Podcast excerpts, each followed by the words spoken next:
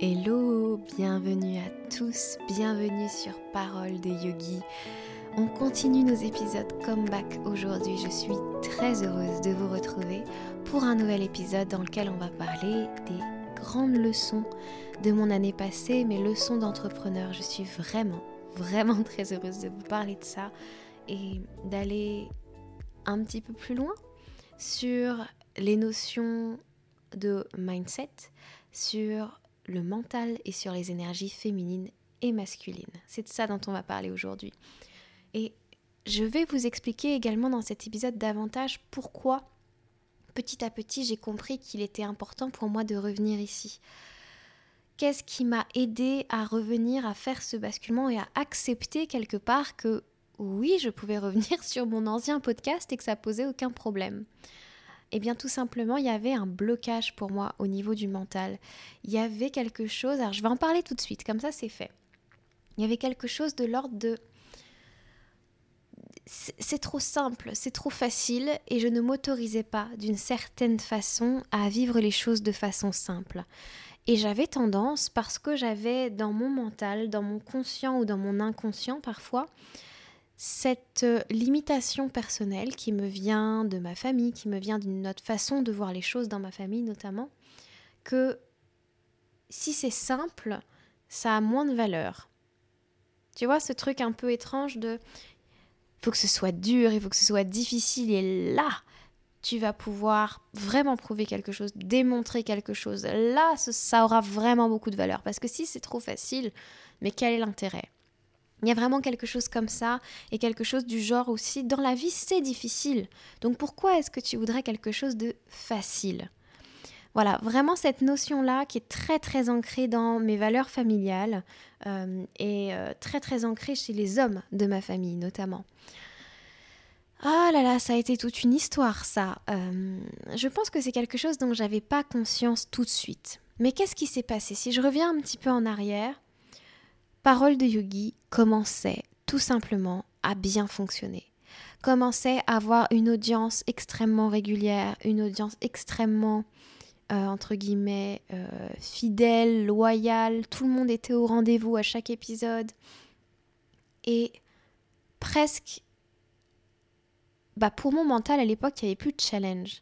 Donc il y avait presque plus de valeur autour de ce que je faisais parce que je croyais que la valeur de ce que je faisais, était plus grande si c'était difficile, si j'y étais arrivée après des difficultés. Et là, je ne voyais plus la difficulté, c'était devenu trop simple et donc d'une certaine façon, je me suis rajouté une difficulté en me proposant de lancer un nouveau podcast de zéro.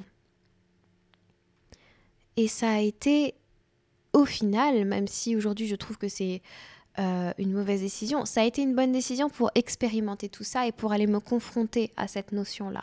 Mais il m'a fallu énormément de temps pour accepter de revenir parce que j'en avais envie depuis un moment. C'est juste que quand je me disais ça, quand je me disais, ah, mais en vrai, je devrais reprendre parole de yogi parce que c'est ma maison, c'est mon espace et, et je me sentirais euh, plus à l'aise et j'aurais pas à reconstruire comme ça. Et voilà, j'avais plein de pensées de ce genre-là et je me disais, mais en fait, non, c'est ça qu'il faut que je fasse parce que finalement, les gens veulent m'entendre sur parole de yogi, pas sur une autre maison. Ils veulent entendre ma voix, en fait, sur parole de yogi, là où on s'est tous rencontrés. En tout cas, c'est comme ça que je ressentais les choses, mais j'y allais pas parce que ma pensée c'était ouais, mais c'est trop facile de revenir. Tu veux vraiment entre guillemets, abandonner tes efforts de l'autre podcast pour le construire, pour revenir là, mais c'est trop facile. Et quand je me suis rendu compte que c'était à nouveau cette pensée-là de c'est trop facile, je me suis dit, il y a un problème, ma fille. Tu peux pas laisser ta vie être dictée en fonction de c'est facile ou c'est difficile, de ça a plus de valeur à tes yeux ou ça n'en a pas. Et d'ailleurs, si tu remets bien les choses en perspective, est-ce que c'est juste toute cette valeur, toute cette notion-là de valeur sur la simplicité et sur la difficulté? Prenons un exemple tout simple. Est-ce que toi, tu valorises les actions, les savoirs, les connaissances qui te viennent facilement, qui te viennent intuitivement, les, talents en fait que tu as? Est-ce que tu les valorises? Est-ce que tu leur donnes vraiment leur vraie valeur? Ou est-ce que de toute façon, tout le monde sait le faire. Est-ce que tu as ce côté-là un petit peu? Bah, il y avait ça chez moi. Il y avait ça et je pense que on a tous ce truc, mais c'est génial d'avoir de la facilité à faire quelque chose. Je dirais pas que c'est une chance, mais c'est un cadeau. C'est un cadeau qui nous a été donné dans cette incarnation, c'est un, c'est un, c'est un enseignement particulier. Alors, pourquoi ça aurait moins de valeur quand c'est simple pour nous de faire quelque chose que quand c'est difficile? Là, il y avait quelque chose qui était complètement biaisé dans mon propre rapport à mes facilités ou mes difficultés. Et enfin, il y avait cette pensée, elle crée chez moi une forme d'auto-sabotage. Parce que quand ça devenait plus facile, alors je repartais construire autre chose. Mais est-ce que ça a du sens ça? Et pourquoi je m'infligeais ça? Parce que au fond de moi, il y avait ce truc de je ne peux pas réussir si c'est difficile, ce ne sera pas reconnu. Et la vie, de toute façon, elle est difficile. Donc il m'a fallu finalement dépasser cet aspect-là et toutes ces croyances-là, et en tout cas, ne serait-ce que les reconnaître. Au-delà du fait de les dépasser même, il m'a fallu juste les reconnaître pour m'autoriser à faire autrement. Pour m'autoriser à me dire mais non, c'est pas une question de facilité ou de difficulté de revenir prendre mon podcast. C'est parce que j'en ai envie. Et que ce soit facile, que ce soit vu comme ça, perçu comme ça, je m'en fous, c'est ce que je veux pourquoi je me contraindrais par rapport à ça? Pourquoi je n'irais pas là où je le désire finalement? Si mon intuition me dit que retourner dans le podcast est une bonne idée et que c'est là qu'est ma place, et que j'en ai vraiment envie et que je ressens que ça allume quelque chose en moi, pourquoi je ne le ferais pas? Pourquoi je donne autant de place à ces pensées-là? Pourquoi je donne autant de crédit à des pensées que même j'arrive à euh, comment dire à détruire parce que finalement cette perception-là de la vie n'est pas la mienne, c'est celle de mes lignées masculines et dans un masculin qui a été la plupart du temps blessé. Et donc ça c'est le deuxième point que j'ai envie d'aborder avec vous. Parce que au cours de cette année passée à travailler sur les alchimistes, passé à travailler sur mon énergie féminine, bah, j'ai revu beaucoup de choses de ma lignée masculine.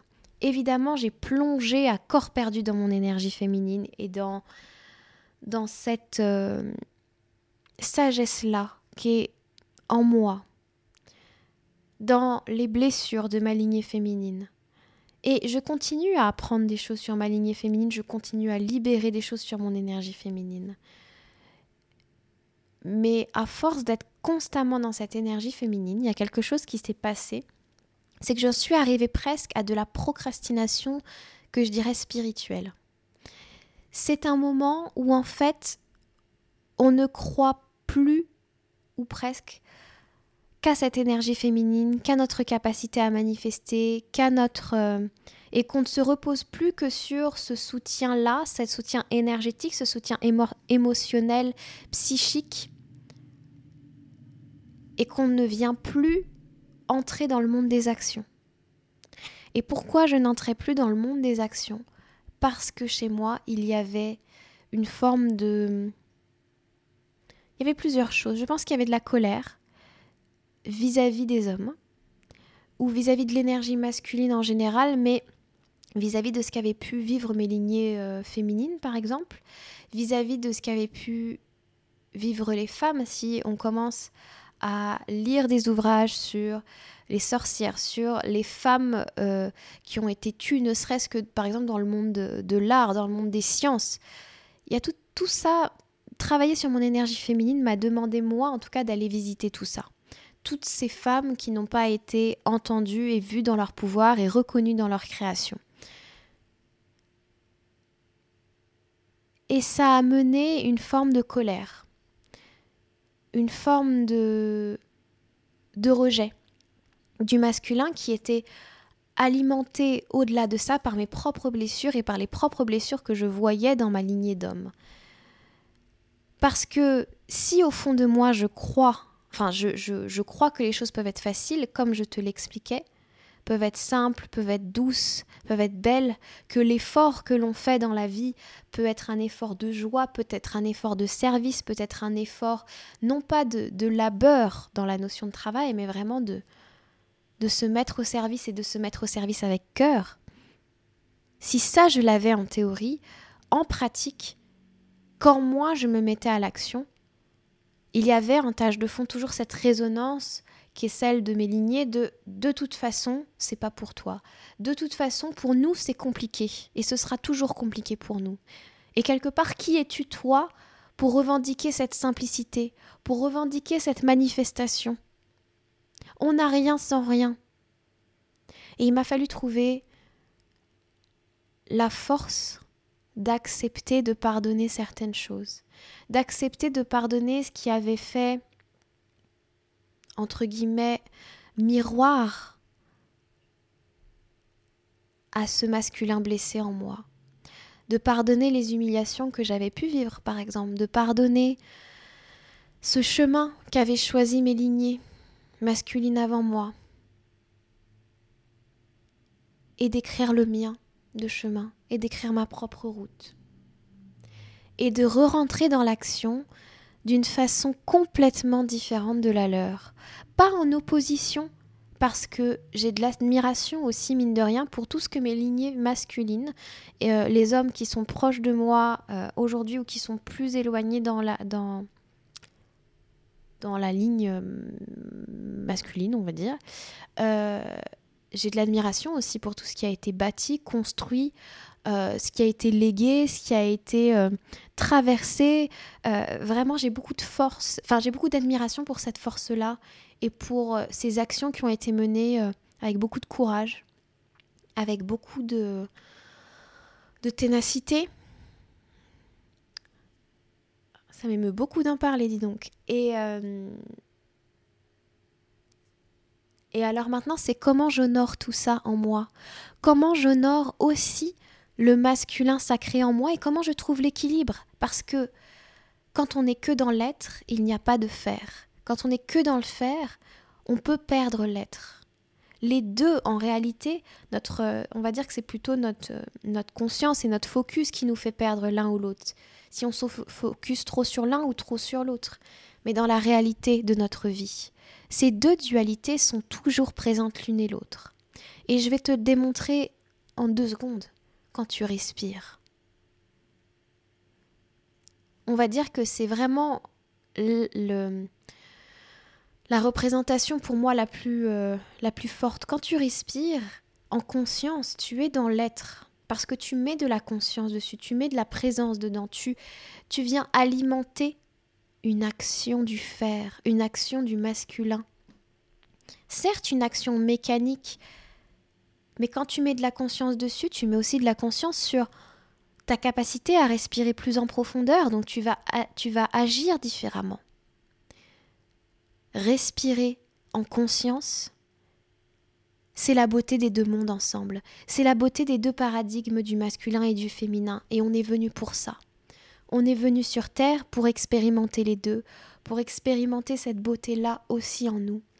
Alors quand, pendant une grosse partie de mon année, voire toute mon année, j'ai rejeté avec avec, euh, j'allais dire, constance.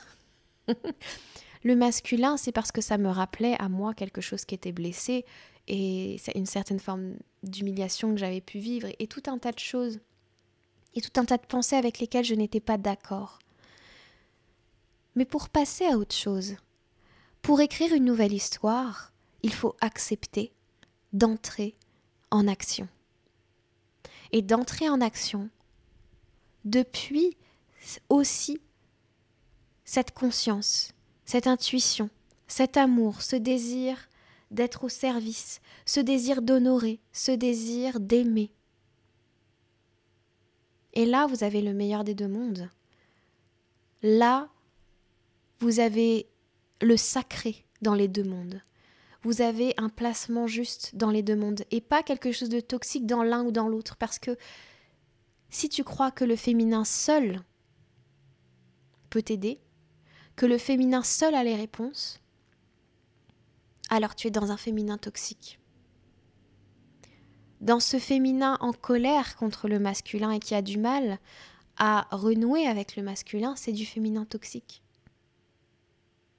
C'est du féminin blessé. Je préfère le mot blessé à toxique parce que parce que tout simplement ça vient d'une part de nous, ça vient des histoires qu'on se raconte, ça vient de, de l'émotionnel et, et de toutes ces choses qu'on n'a pas pu régler finalement. Et c'est pas grave et c'est pas horrible, c'est juste que ça nous dessert. Dans ton entreprise, tu ne peux pas être comme j'ai pu l'être que dans ton féminin ou que dans ton masculin.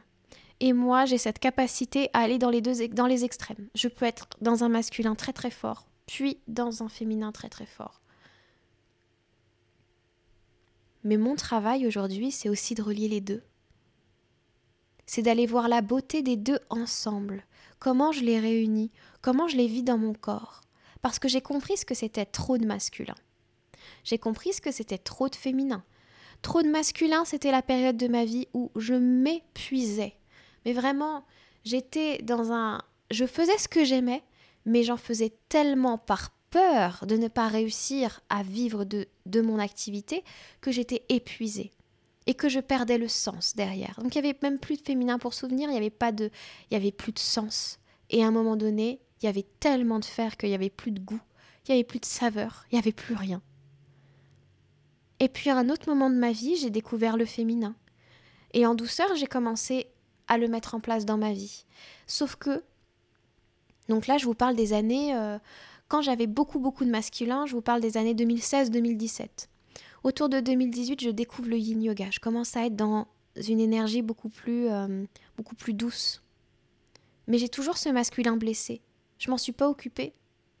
Et je crois toujours énormément à toutes les pensées qui sont dans ma tête. Je m'identifie beaucoup à mes pensées encore à ce moment-là. Et puis, petit à petit, autour des années 2020, c'est ça, l'année 2020, je découvre le mindset. Je découvre le travail d'aller voir ses pensées, de s'y désidentifier et de voir les choses sous un autre angle. Pas forcément un angle positif. Ça, je sais que c'est vraiment quelque chose où on dit oui, un mindset, ça doit être positif. Non. Voir les choses sous un autre angle déjà. Ça déjà, c'est énorme pour ton mental, pour tes connexions neuronales. Le mindset, c'est l'état d'esprit. Quand tu prends une caméra pour regarder une scène, tu ne la vois que dans un axe. Et imagine que c'est exactement la même chose avec tes pensées. Avec tes pensées qui sont reliées à ton histoire, à ton background, à ton bagage émotionnel. Quand tu vas dans la vie avec un seul mindset, avec un seul axe, tu te coupes de tout le reste et de toutes les opportunités qui sont autour parce que tu ne vois la scène que d'un seul côté. Si tu commences à développer ton mindset, tu commences à te dire mais en fait, une même situation, je peux la regarder de tous les angles que je veux. Je peux pivoter autour de la scène, je peux la regarder d'au-dessus, d'en dessous. Et pourtant, je peux donner aussi du crédit à toutes ces nouvelles visions de la scène, parce que la scène reste la même, elle est neutre, mais en fonction de où je la regarde, j'ai une nouvelle information. Ah, là c'est intéressant. Là je commence à me rendre compte au final dans ma vie que je peux regarder les choses sous un autre angle et mes pensées ne sont pas des tyrans. Je peux me libérer de ça et je peux choisir comment je veux regarder la scène de ma vie. Et je peux le choisir à n'importe quel moment tout le temps, j'ai ce choix-là. Ça, c'est quelque chose que je fais autour de, effectivement, 2020 et que je commence à vous partager. Donc, j'ai fait, euh, vraiment, là, je vous fais le bilan de ces dernières années, en fait. Hein. Et quand je comprends ça, je commence à guérir un peu plus un aspect qui est masculin, qui est plus masculin selon moi, qui est mon mental. Je commence à me désidentifier un petit peu, à comprendre que je ne suis pas ce mental. Ok, mais un petit peu. Et puis en 2021, quand je lance mon deuxième podcast, je suis beaucoup plus dans le versant du féminin. J'ai commencé euh, des formations en féminin, j'en ai fait plusieurs tout au long de l'année. Et là, là, je viens soigner mes, mes, lignées féminines. Là, je viens observer ce qui s'est passé. Là, je viens observer parfois l'histoire sous un autre angle. Je revis des émotions. Je plonge à fond dans mes émotions. Je plonge à fond dans mes intuitions. Et je rejette le masculin. Parce que je crois, à ce moment-là, que le masculin m'a... que quand j'étais dans le masculin, j'étais toujours dans une blessure. Ça, c'était d'une certaine façon la pensée que j'avais. Que j'étais toujours en train de faire quelque chose parce que j'étais dans une blessure. Et à l'époque, c'était pas tout à fait faux. Quand j'entrais dans le faire, il y avait une part de moi qui effectivement était dans le plaisir et il y avait une part de moi qui avait peur et qui faisait ses actions depuis la peur. Il m'a fallu aller voir ce que c'était la peur. Quelles étaient mes peurs? M'accueillir dans ces peurs, comprendre que j'étais capable de traverser ces émotions, que j'étais capable de les vivre en profondeur sans en mourir, que j'étais capable de renaître de ces émotions, que j'étais capable de libérer des choses, que j'étais capable de me guérir, que j'étais capable de m'écouter et de m'apporter tout l'amour dont j'avais besoin, que j'étais capable finalement de m'apporter à moi toutes les émotions dont j'avais besoin. Et là, à ce moment-là, il s'est passé encore quelque chose. Une nouvelle leçon rentre en jeu. La nouvelle leçon, à ce moment-là, c'est si je suis capable de m'apporter tout ce que moi je désire et que je comprends que finalement ce que je désire, ce sont pas vraiment des objets, ce sont des émotions. À travers les objectifs que je me mets dans ma vie, ce que je désire, c'est l'émotion qu'il y a derrière. Quand je désire euh, un certain chiffre d'affaires, je désire le sentiment et l'émotion de sécurité que ça va me donner. Parce que je crois que j'en manque, surtout à l'époque. Quand je désire euh, des nouveaux témoignages, par exemple, et que vraiment je le désire ardemment, que c'est devenu un truc, que c'est devenu un objectif en presque entêtant, ce que je recherche derrière, c'est pas les témoignages euh, des gens vraiment, c'est la reconnaissance qu'il y a derrière, c'est la visibilité qu'il y a derrière, c'est l'amour que je crois pouvoir recevoir de la part des autres. Mais la réalité est différente. La réalité, c'est que mes émotions, je peux les vivre et je peux me donner à moi-même constamment l'émotion que je recherche à travers un objet et à travers les autres. Je ne suis pas le drama en cours dans ma tête. Mon mental, c'est une machine qui est formidable, qui me permet d'élaborer, mais c'est pas moi. Quand je crois ce qu'il me raconte, quand je crois qu'il me raconte que euh, quand j'aurai tant d'argent, alors je serai vu comme ça, alors je serai ceci, qu'il faut absolument que je réussisse, par exemple, à avoir telle somme sur mon compte en banque avant de déménager à Montpellier. C'était une pensée que j'avais à une époque. Il faut absolument que je sois ça. Et qui me met cette pression constante là-dessus. Mais pourquoi? Qu'est-ce que je crois pouvoir ressentir de moi-même quand j'aurai ça? Je crois pouvoir ressentir la joie, je crois pouvoir ressentir la fierté. Ah Et en quoi aujourd'hui je peux être fier de moi? En quoi aujourd'hui je peux être en joie pour chaque pas que je fais? Plutôt que de croire que je serai en joie et que j'aurai des raisons d'être fier que quand j'aurai atteint cet objectif. Parce que ça signifie aussi que le jour où tu n'atteins pas cet objectif, mais tu es au fond du trou, est-ce que j'ai vraiment envie de vivre comme ça? Est-ce que c'est ça la vie? Mais non, c'est pas ça. Et quand j'ai compris que euh, derrière mes désirs, il y avait une émotion que je souhaitais vivre et que je croyais vivre grâce à ça, et dont à l'époque je croyais que j'en avais besoin. J'avais besoin de, d'atteindre cet objectif pour avoir cette émotion je me sentais un peu emprisonnée par mes propres objectifs, par mes propres pensées, complètement identifiée à ces pensées. Mais le jour où tu ressors de ça, où tu casses cette pensée-là, où tu comprends que tout est disponible, toutes les émotions que tu vives sont disponibles ici, bah tu finis par te dire mais à quoi ça me sert alors de mettre en place des objectifs et de désirer pourquoi je voudrais désirer à nouveau C'est comme casser une grosse part de l'identité que tu t'étais forgée. ou de l'identité que tu crois vouloir te forger d'une certaine manière.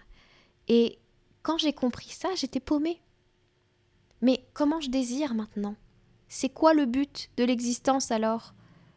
Si je trouve pas finalement mon bonheur dans les objets, dans les objectifs que je peux atteindre, si ça je sais fondamentalement que c'est pas ça qui m'apporte du bonheur et que le bonheur il est apporté chaque jour. C'est quoi l'objectif?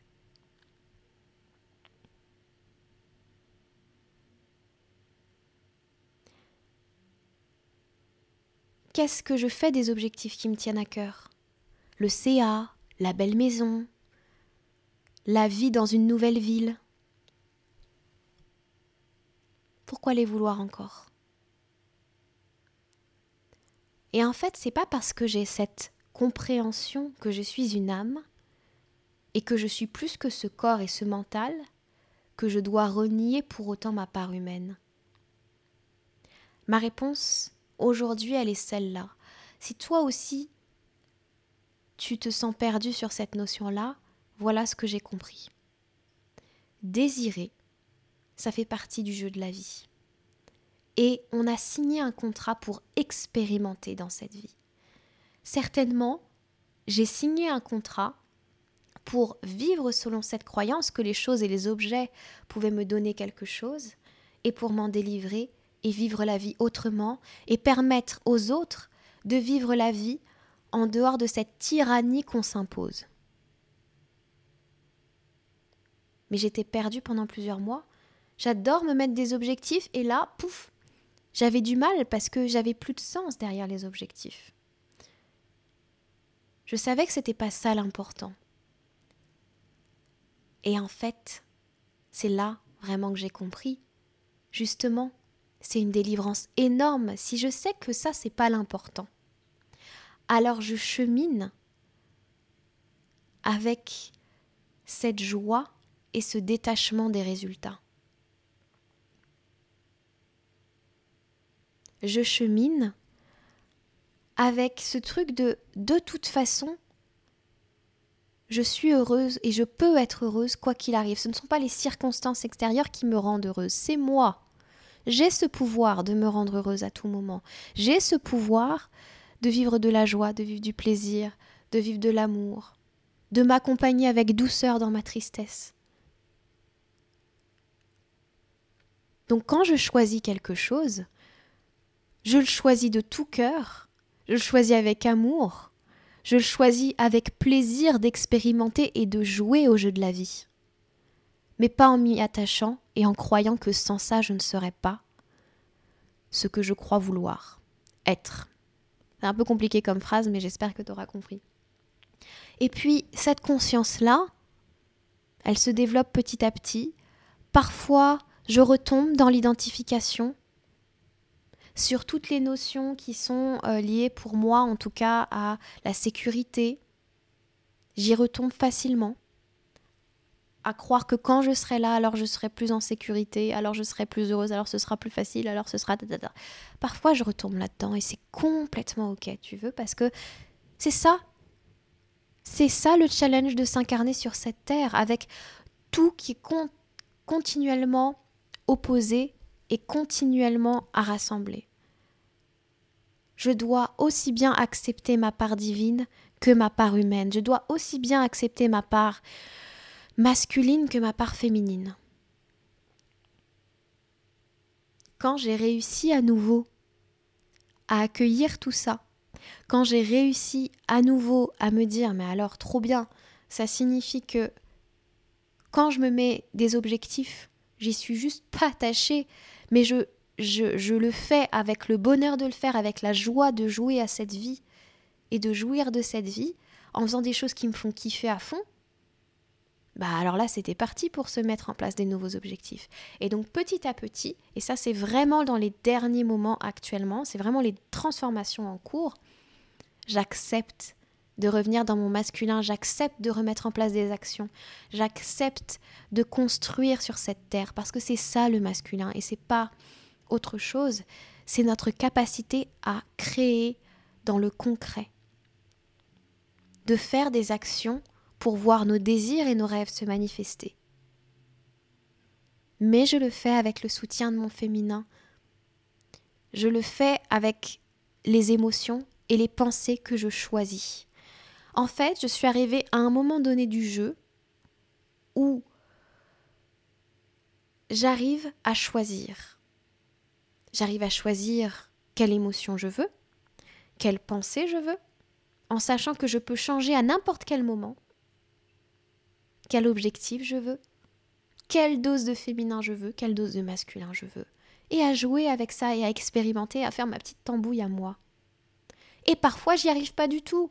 Parfois je retombe dans mon dans mon pardon dans mes blessures parce que c'est aussi le jeu. Je retombe dans les blessures, j'expérimente, je refais ma tambouille, je m'identifie, je me désidentifie.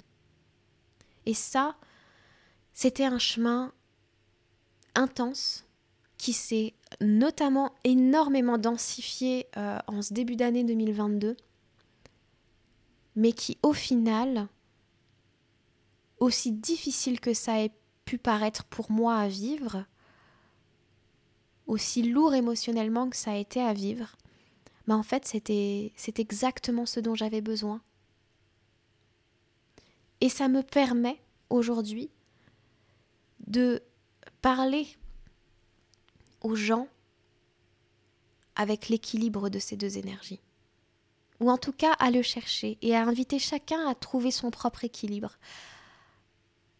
À inviter chaque personne qui travaillera avec moi, que ce soit en coaching, que ce soit dans le programme, à trouver sa vérité dans tout ça, à trouver son juste dosage, mais à ne renier jamais ni l'un ni l'autre de ce qu'il est. Et ça, c'est incroyable. Et ça a été vraiment tout un truc. Et je me souviens que quand on me disait se détacher de l'objectif, t'es trop attaché au résultat, etc., quand on me coachait, on, le truc c'était euh, tout le temps de se détacher du résultat. Mais ok, mais ça veut dire quoi se détacher du résultat? Je comprends pas ce que ça veut dire. Ben, il a fallu l'expérimenter. Parce que quand j'ai cru comprendre ce que ça voulait dire au niveau théorique, crois-moi que la vie m'a mis face à moi tous les attachements que j'avais à mes résultats.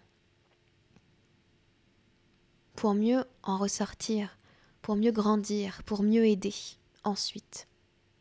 Et c'est ça la grande vision que j'ai finalement pour mes clientes et pour mon entreprise, c'est de permettre à chacun d'agir, de mettre en place les transformations qu'il veut voir dans ce monde grâce à son entreprise, mais d'agir au service de ce cœur, au service de cette émotion de fierté, de joie, de plaisir, de cette émotion et de ce sentiment de bien-être aussi dans son entreprise. Et encore une fois, le bien-être, ça ne veut pas dire que tous les jours c'est rose et que tous les jours c'est magnifique et que tu revisites jamais tes blessures. Ça veut juste dire que quand c'est là, toi, tu sais que tu es capable de naviguer dedans. Tu sais au fond de toi qu'il n'y a rien qui puisse te briser. Tu sais au fond de toi que tu es responsable et que tu es celle qui choisit.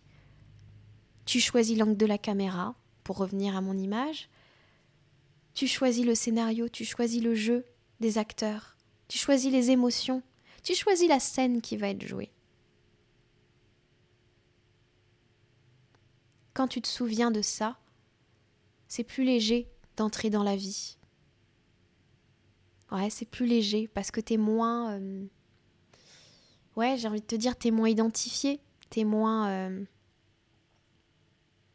t'es moins en train de subir tes pensées. Et je comprends du coup maintenant, si je dézoome complètement sur mon parcours de vie, je comprends pourquoi le yoga m'a énormément aidé. Parce que ça a été la première étape d'une désidentification au mental, d'un retour au corps. Je comprends mon chemin, je comprends toute la logique de toutes les formations que j'ai faites une à une et de pourquoi j'en avais besoin à ce moment-là et de ce qu'elles m'ont apporté, de la vision singulière qu'elles m'ont apporté sur la vie et, et que tout ça aujourd'hui je peux le retransmettre. Mon désir c'est vraiment ça. C'est que notamment les femmes, elles entreprennent en honorant qui elles sont. Donc pour ça, ça demande de venir enlever toutes les couches de conditionnement, toutes les couches de il faut, je dois, qui sont là parce que en tant que femme ou même en tant qu'homme, il y a cette sensation de devoir coller à un rôle modèle, alors qu'en fait, il n'y a aucune obligation, puisque tu es venu ici pour jouer. Tu fais ce que tu veux. Sauf que c'est difficile au départ de se déconditionner de ça. C'est difficile de s'autoriser ça. C'est le premier point. Et puis, ensuite, plonger et reconnaître toute la valeur, toute la beauté de ce qu'est être une femme, et toute la valeur et toute la beauté et à quel point ça peut être. Euh, on, a, on a des ressources en nous qui nous permettent d'entreprendre d'une façon complètement alignée à qui nous sommes vraiment et comment nous pouvons relier avec notre masculin, honorer ce masculin dans nos actions. Honorer ce masculin parce qu'on a un masculin sacré qui nous demande que ça, d'agir pour mettre en place la vision qu'on a dans le monde. Et finalement, ça a été mon parcours. Donc les choses sont bien faites comme toujours, il n'y a aucun hasard. Aucun hasard. La vie, c'est un jeu auquel tu gagnes toujours. Tant que tu sais que chaque jour te permet d'apprendre. Que tout est servi sur un plateau que ce soit la beauté, que ce soit les cadeaux empoisonnés, tout est servi sur un plateau. Même les, difficultés pardon, te font grandir. Même les choses que tu croyais difficiles pour toi, même les blessures, tout ça te fait grandir. Tu gagnes toujours à ce jeu. Et j'aimerais qu'on se rappelle de ça quand on entreprend. Qu'on se déconditionne, qu'on fasse exactement ce qui est là pour nous, ce qui est juste pour nous, et qu'on exprime et qu'on s'autorise à aller dans toute la beauté de notre propre puissance, qu'on s'autorise à vraiment briller, qu'on s'autorise à vivre ça aussi d'une façon tellement moins lourde et beaucoup plus simple. Et c'est là que je fais la boucle avec tous les, toutes les leçons qui t'ont été présentées aujourd'hui. Je suis désolée, on est en fin de journée quand j'enregistre. J'ai beaucoup parlé aujourd'hui, du coup j'ai, je, bute un peu sur certains mots. Mais voilà ce qui t'a été présenté aujourd'hui. On a parlé de la prise de conscience sur la simplicité, la difficulté, la notion de valeur et l'autosabotage. C'était déjà un gros chapitre. On a parlé du fait de comprendre qu'on n'est pas son mental et tout ce que ça résulte aussi ça. Et de la notion d'équilibre entre nos dualités constantes, entre nos énergies féminines et nos énergies masculines, et à quel point les deux ensemble sont belles et sont nécessaires. Et que pour les deux,